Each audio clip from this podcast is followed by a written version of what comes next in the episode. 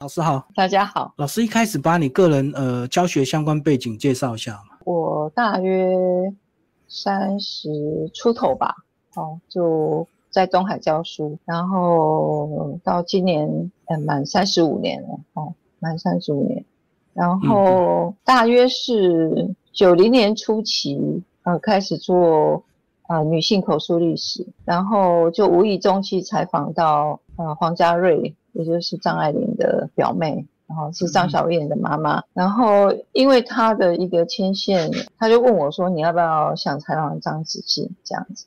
嗯，那我就到上海去，就是我说好啊，当然好啊。那时候呃，张爱玲刚过世，就是很就是新闻炒得非常火热，然后我就去上海就采访了张子静。结果采访隔天，呃，要他要带我去看他的旧家。因为当时张爱玲要被，就是张爱玲被关的那个地方，就第二天我去的时候看不到人，那邻居跟我讲，呃，张子静过世了，呃，然后这一件事情还闹了，就说有出有出新闻这样子，呃，那时候就一直觉得说啊，难道就说历史是个债务吗？哈，就是我没有想要研究张爱玲，但是好像就是一个奇妙的因缘，然后遇上了这件事情。就说好吧，那我就好好的来研究它。那就是在差不多四十四十岁嘛，四十岁左右，就是开始做张爱玲的研究，然后一直到现在。那刚开始做的时候。很多人阻止我，就是觉得说做张爱玲研究已经太多，然后没有，已经没有空间了哦。然后做的都是男性大师，那我算是比较早的女学者，然后做呃又是在写作的作家来做张爱玲这样子。哎，在九零年代张爱玲过世前这样子，男女学者研究的角度会不一样吗？多少吧，哈，因为在我之前做的，比如说。夏志清，然后过来水晶，哦，然后过来这个王德威，或是陈方明，哦，或杨照，然后他们比较呃强调，就是张爱玲在文学史中，或是在她的政治立场吧，哦，然后比较强调她的一个呃晚清的移民的那一种心理吧，哦，有一些。就是偏社会意识吧。那我那个时候做的时候是比较站在女性的角度，就说同样我们都是一个女性书写者，然后她怎么样能够去面对孤独，还有面对在美国那个地方得不到任何肯定，然后仍然坚持一直写，然后到最后呃孤独的面对死亡。我觉得呃这个过程给我还蛮大的一个。启启发的啊，所以这个过程跟你在研究它三十多年的这个时间，是不是有一些呼应啊？就是有时候做学问，它必然要有一段非常漫长的孤独。以前对孤独的体会没那么深，我是透过研究张爱玲呢，我更加觉得，就是说孤独是早就意识到，但是呢，去意识到说孤独并不可怕，也就是说孤独它是可以克服的，或者说一个写作者你必须。呃，要拥有蛮多的这个孤独吧，好，比别人更多的孤独，然后才能够去完成不断的自我的突破吧。好，那你是怎么样又扣到所谓的两百年前的《红楼梦》跟张爱玲，其实他们是有关联性的，或者是张爱玲有被影响？张爱玲她就说《红楼梦》跟那个《海上花》是她一切的来源嘛，也就是说。很多人在我之前的这些男性的大师呢，他都是认为张爱玲的小说，比如说会受弗洛伊德影响，然后会受呃西方小说的像詹姆斯什么什么谁的影响哈，或者是毛姆的影响。可是张爱玲她说没有，我没有受西方小说影响，我少读别人的作品，只有《红楼梦》跟《海上花》是我一切的来源。所以那个时候我自己对。这两本书虽然以前有，就说《红楼梦》有读过，但是呢，并没有这么认真的读啊。也因为他呢，认真的把这两本书读完之后，呃，去理解，就说在美国那个环境，其实一个作家保持不退步就很难了。哦，就是他一直维持中文书写的能力不退步，因为他周围那个时候就是无论年代没有什么中文书籍啊，嗯然后他又不读其他人的书，所以他的中文是很可能会会因此停滞的。那他有意识到这个问题，就是我如何能够维持我的我要的漂亮的中文，而且是第一流的中文，而且呢是他就是我很好的一个呃模范。所以对他来讲，他就是海上花跟那个呃《红楼梦》，他就是把它滚瓜烂熟的读完。确实也可以看到哇，对反复的读，他就说嗯不读别的，他就只读 最厉害的，他心目中最厉害的作品这样子。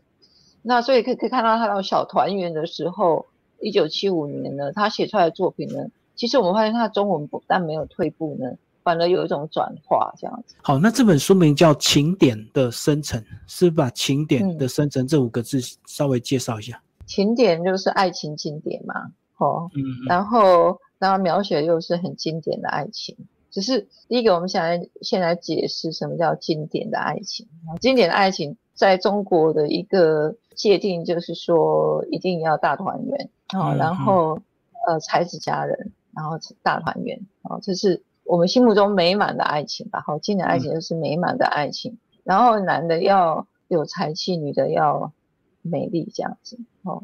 那当然，这些才子佳人的小说有一些他被淘汰了，或是比较嗯。影响比较小，但有一些他留下来了，他成为我某一种在爱情书写上面的经典。所以我就是想要知道说，《红楼梦》它塑造了一个经典爱情的爱情经典，然后在这之前是《牡丹亭》嘛，哦，《牡丹亭》里面也有他们那个时代，明末那个时代对于所谓的他们认为呃理想的爱情、经典的爱情应该是这样子，然后呢，以至于它变成了一个爱情的经典，哈、所以是一个情典。我们讲情典就是书写爱情的经典，哦，它是一个书写爱情的经典的一个文本呢，它的一个不断的变化以及有相互影响跟传承吧。那这个文本呢，它不但呃是有所传承，而且它还影响了后代。因为我也谈到了在张爱玲之后的这些女作家，比如说像这个这个林奕涵啊，哦，嗯，那嗯或者或者是王安忆啊，那或者他同时代的苏青，然后他们也塑造了另外一种爱情的这个经典。那这个比较这其中的差异呢，我觉得是蛮有意思的，这样子，嗯，一个互文吧。老师刚刚解释完这个情点的生成，那所谓的这个经典的爱情，真的是现实生活中我们看得到的，还是真的很多都是在作家中想象中的美好？当然，理想的话就是可望而不可及嘛，然后嗯，可是因为现实里面爱情都是破灭的，所以张爱玲来讲呢，她的爱情是不美满的。是，但是她她自己有一个才子佳人的情节，因为她的祖父、祖母哈、他们都是才子佳人。然后呢，她自己呃也觉得说自己好像有一种宿命这样，然后碰上胡兰成，他觉得这难道是一个宿命吗？所以他对于所谓才子佳人的这一种这种故事，他特别感兴趣。然后他也有意识的想要成为《红楼梦》跟现代小说中的桥梁。所以他把自己定位在《红楼梦》跟现代小说的中间，而不是现代小说，也不是古典小说，而是介于这两个之间这样子。那、嗯哦，我觉得就这一点上，他的确是努力，一辈子努力都在做这件事情。所以老师这样研究三十年，是不是老师也会希望能够当张爱玲的这个桥梁跟现代人？所以我们这本书的副标才会提到张学跟红学。应该说以一个推荐的心理吧，哈，就是嗯因为现在的呃文青吧，哦，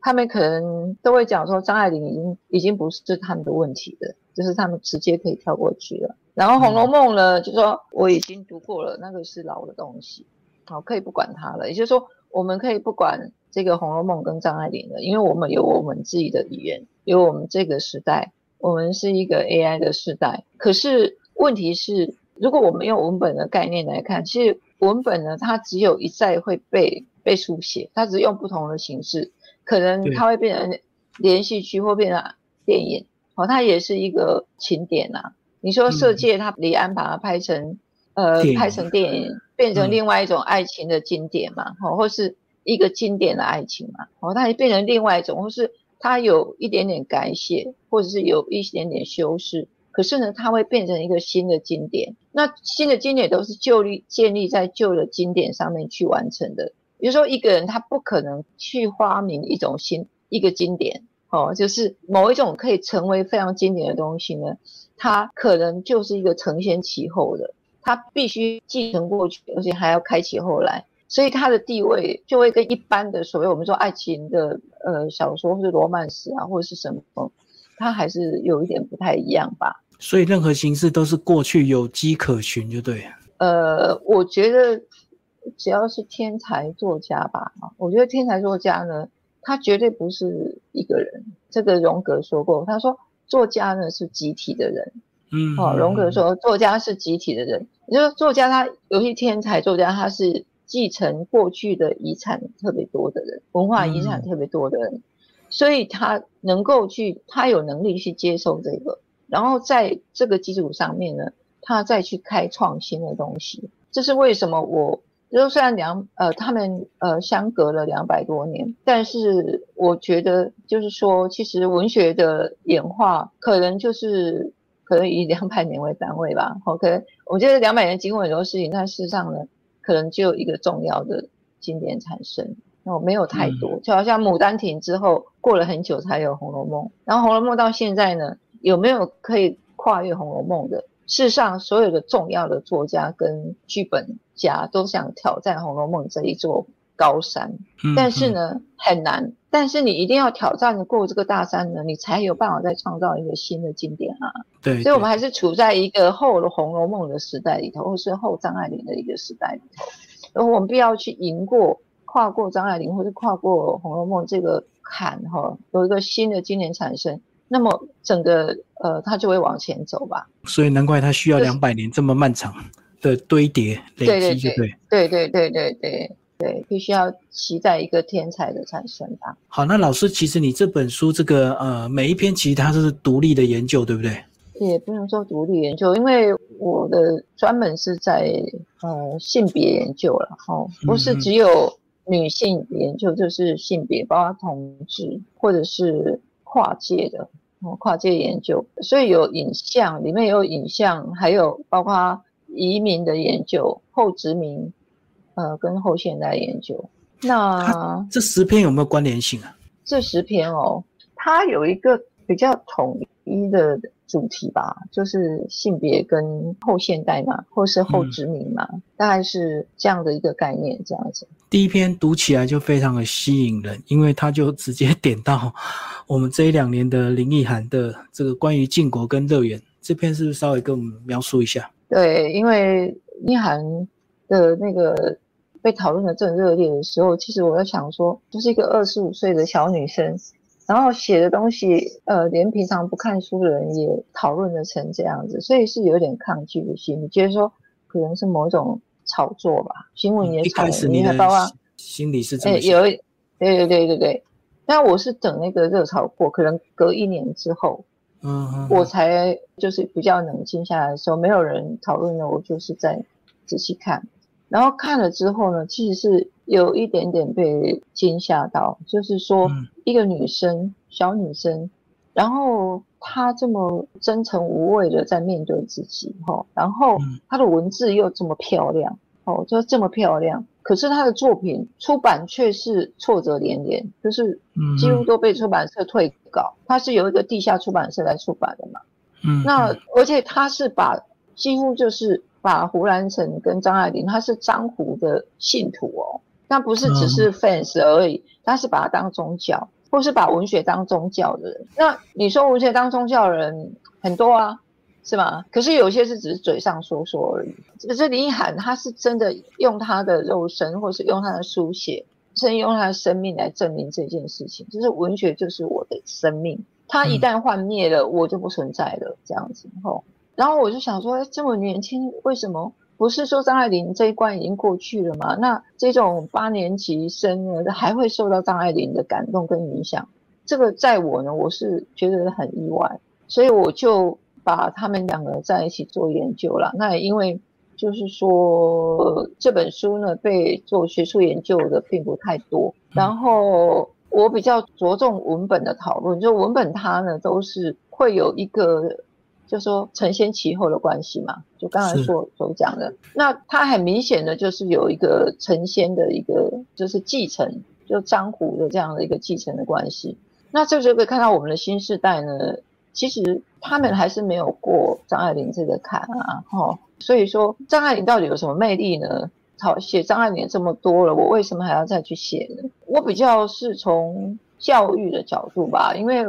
我很年轻就开始教书，嗯嗯，然后我教的是创作课，所以就说也遇到了很多很会写的天才吧，小天才，啊，不是很大天才，但大约理解他们的爱好跟这个个性吧，哦，那林依涵这样的人呢，也可能是有的。这样的在写作里面是常常会有这样子的人，但是呢，他们是非常寂寞、很孤独的。那呃，是不是就是说，他对于我们写作者应该有一个新的启发吧？哦，或者说，我们可以看到在新时代的作家里面看到一种文学新的未来，或者是新的希望。那他们的文字的操作能力呢，确实是这个不像一般人所讲的，他们。呃，是比较弱的，我觉得是强的，就是一个非常两极化的现象，是就是强的非常强，然后弱的非常弱，然后中间的一大挂这样子哈。然后大家在选书的时候，都会会以翻译书为为优先。好，大家在做书单的时候，就说哪几个大师，西方大师都要看。可是我们就忘了说，呃，其实华文的东西应该是列为第一优先，因为你是用华文书写嘛，那。翻译翻译小说是翻译体啊，它其实是由一个大学毕业的日文系或者是德文系的，然后来翻，那是他的文文字诶，那个文字可能是很很别扭的文字，可是你你刚开始写作，你学了一个很别扭的这个文字呢，呃，这个是会很有问题的。那张爱玲的都的文字呢，她就是她从来不跟呃西方文学的学习，也不学翻译体，她英文算很好呢，她也没有那个。呃，西方的腔调，她完全就是从她的母语出发，然后呢，把最好的一流的母语呢当做一个典范来做一个学习。那我觉得他确实在文字上面呢有比较优劣的地方。哦，到现在为止啊，如果你把年轻老的或者是老老少少排在一起的话，他的文字呢仍然是漂亮的，没有退流行。那如果说你只要写一本的话，那我就。就选张爱玲就好啦，因为他又有写小说，然后又有写剧本，然后写散文，就文类又多，然后他又很时髦，他会画插画，哦，嗯，然后他文字又够漂亮，然后这个人的个性呢，他又非常有个性，他不是那一种，呃，很喜欢就是说炫耀啊，或者说很很很怎么样，很很喜欢去博人气的那一种，他是真心就掏心掏肺的对读者。然后对朋友非常的吝啬，就是说他不跟朋友往来，但是呢，他把他的呃心事呢全部放在他的书写里头，等于说他只相只相信他的读者这样子，嘿，孤独都写在创作里就对。他把他的心事吧，然后你会被他的那一种，还就是说，因为他对读者最好嘛，他对他家人最不好嘛，然后他。对朋友最冷淡嘛，他也不喜欢交朋友。对丈夫呢，也是有始无终嘛，哈，只是没有好的结果。可是他对于读者呢，却是一往情深的，始终没有放弃写作。就是，嗯，她觉得他的活着就是为了书写而而活着。然后他有什么内心想要写东西呢？他就是把他最真的那一面呢，呃，在读者面前呢，再把它剖开来。那我觉得就是。应该是有一个一个作家的样子吧，然后我觉得，所以就说，如果大家觉得，就是因为我没有推荐其他的作家，哦，那 我有做其他作家的研究，这就是张爱玲。那读了这么多呢，我还是觉得她的东西呢是比较不容易不容易失败吧。那你学其他入手呢，可能呃要花比较多的时间，可能绕很多远路吧。那这本书的第二个部分呢，就讲到穿越《红楼梦》，呃，老师也是把张爱玲扣到《红楼梦》的一些交叉，嗯，来跟我们讲第二个部分好吧？好，第二个部分可能大家会觉得比较痛苦啊，哦，因为我读的比较痛苦。是啊，但我从来也没有那么认真的在做一个《红楼梦》的考据啊，哈，嗯那等于是我给我自己的功课啦，就是说我这么几十年来做张爱玲，然后难道一辈子就只做张爱玲吗？那当然，我还有做龙云中，还有做其他的作家，但是做专家的研究呢，真的只有张爱玲，就是做她的一个一个全面性的研究、全方位的研究，大概只有张爱玲。嗯那呃，要怎么样去拓展？当然我，我拓展，比如说拓展到海派，然后拓展到香港，香港书写，那还能够怎么拓得远一点呢？呃，其实之前就有人做过张爱玲跟《红楼梦》的互相影响的关系，嗯可是呢，做的并没有那么细致，就是说他是参照《红楼梦》在学习《红楼梦》没错，但是他是怎么学习的？他是从考据小说开始开始的，所以那我也要从考据小说开始啊，否则你是无法读懂他的《红楼梦》页的。我《红楼梦》页读了好几十遍呢，每一嗯每一次读都很像新的一样，就很像一部天书啊。然后为什么他花十年写这样一本薄薄的考据的书，会会花十年，然后这么难读？然后他其实呢，就是在证明说，《红楼梦》呢，它是经过一再的删改，几次的删改，然后也不断的就是把旧稿呢，就是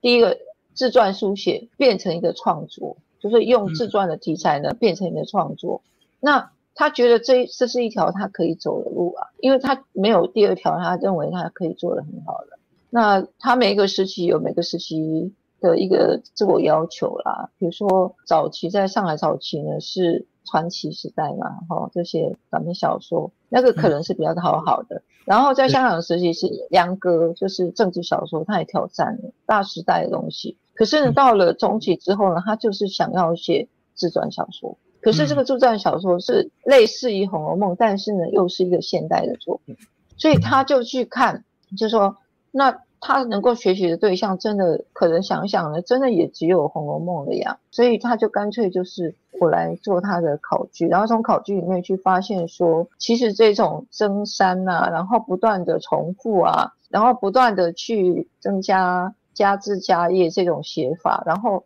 也是历经了十年、二十年这样慢慢写的，这个方法是有效的。所以他这个《红楼梦》大家都要讲这件事情，就是他学习到了呃曹雪芹怎么创作《红楼梦》的一种心法，不过他用考证的方式来说明。那这种心法呢，并没有被其他研究者说出来。那我后面的部分呢，大概就讲说他如何从考证里面去得到曹雪芹的写《红楼梦》的心法，也就是说，怎么样从自传到创作呢？它中间要跨越什么东西啊？哦，他需要添置加有什么东西啊？那他自己呃自传书写就改了好几次，那这个过程呃也是跟《红楼梦》的命运呢，我觉得也非常的类似啦。当然，我写这个过程真的也很辛苦，但是又觉得呃连连张爱玲或曹雪芹他们对写作都这么认真，所以我这一点辛苦真的不算什么。两个过程还是有激励到你就对。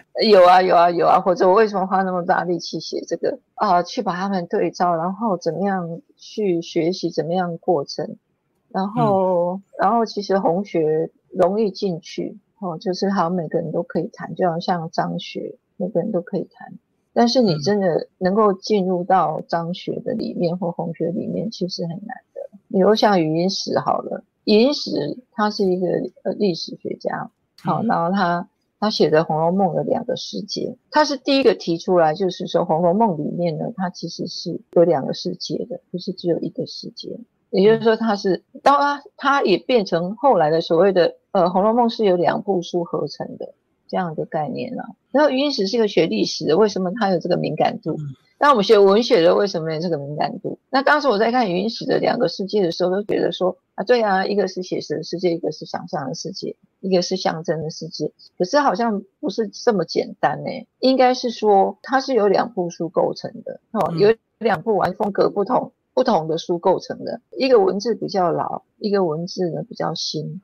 然后呢，我们所所喜欢的那个部分，其实都是比较新，比如说宝黛的恋爱，那个都是属于他比较后完成的部分。但有很多的回目，就是我们今天所看的这个八十回里头，有很多呢是他早期的作品呢，就是比较接近风月或者像《金瓶梅》那样风格的书吧，还带有一点点明末清初的那个味道哦。所以他的每一个回目的写法呢，有有比较优秀的，有比较差的。这个就是张爱玲一回一回挑出来给我们看的，他是用哪一回从他的优劣去排定，说哪一些是先写的，哪一些是后写的。那然后他证明说是作者用他半生的力量呢，一辈子都在写这本书，所以才造成这本书呢，有一些回目呢看起来是比较老，有些回目呢是比较前卫的。所以宝黛的部分就是创作的部分，哎，完全是。现代的部分，等于他写作期非常的长，所以才会有成熟跟比较早期、比较不成熟的一个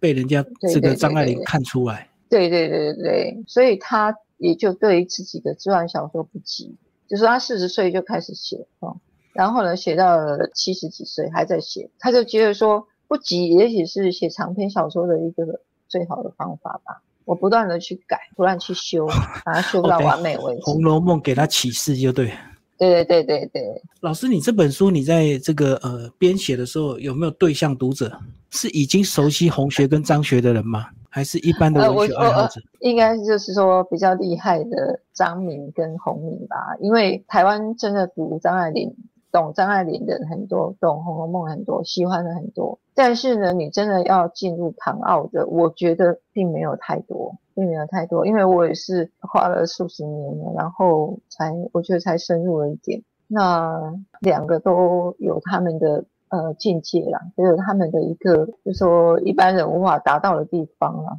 所以要进入跟那个唐奥之间，这个跟个人生活历练有关系吗？就是生命经验会有关系吗？有一点，但是我觉得大部分是建立在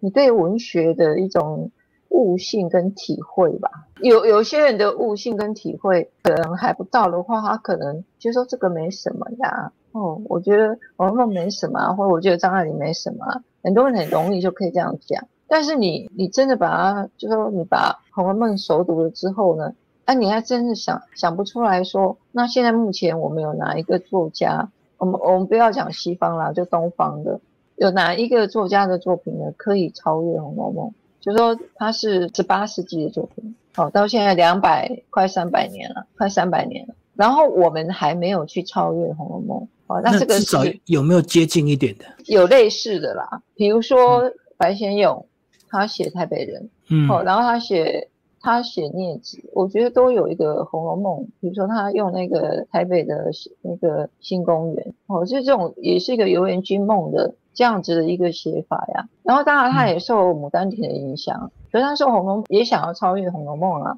哦，那里面也有也非常喜欢呃《红楼梦》，然后后来也写了《红楼梦》的研究这样子。那还有还有比较呃接近的，比如说《千江有水千江月》。就萧丽红啊，哦，对，然后袁琼琼啊，然后苏慧珍啊，哦，然后朱天武、朱天心一点点，嘿，因为他们写的比较是个人的，世俗清是一个，李昂也是一个，哦，李昂也是一个，然后世俗清也是一个，就是这种写三部曲的台湾人三部曲啊，吼，然后这种呃大河小说、家族小说，然后国主的这个小说里头呢。其实都是想要呃借由一个家族的兴衰来说明一段历史啊。那这种写法最早是是《金瓶梅》嘛，但《金瓶梅》它的社会意识比较弱，但《红楼梦》的社会意识比较强。但其实到现在，包括说拍电影跟拍连续剧，还是这种手法，用个家族来说明一个历史啊，这是《红楼梦》用的一个手法。其实我们都还在这个呃框框里头绕写观音啊，这些写观音。就拍电影的那那个许冠英，对对对对对，他受张爱玲跟《红楼梦》的影响也是蛮大的，有三个女人吧，来构筑一段台湾的历史这样子。老师，你最后这本书有没有建议的读法？照顺序吗？哦，这当然是从比较容易的开始读啦。但是我想问问问那个主持人，你会觉得很难读？后面有有一点难读，对，因为这个要两个领域都很熟悉的人，读起来会比较轻松一点。呃，但是如果说你刚好也喜欢《红楼梦》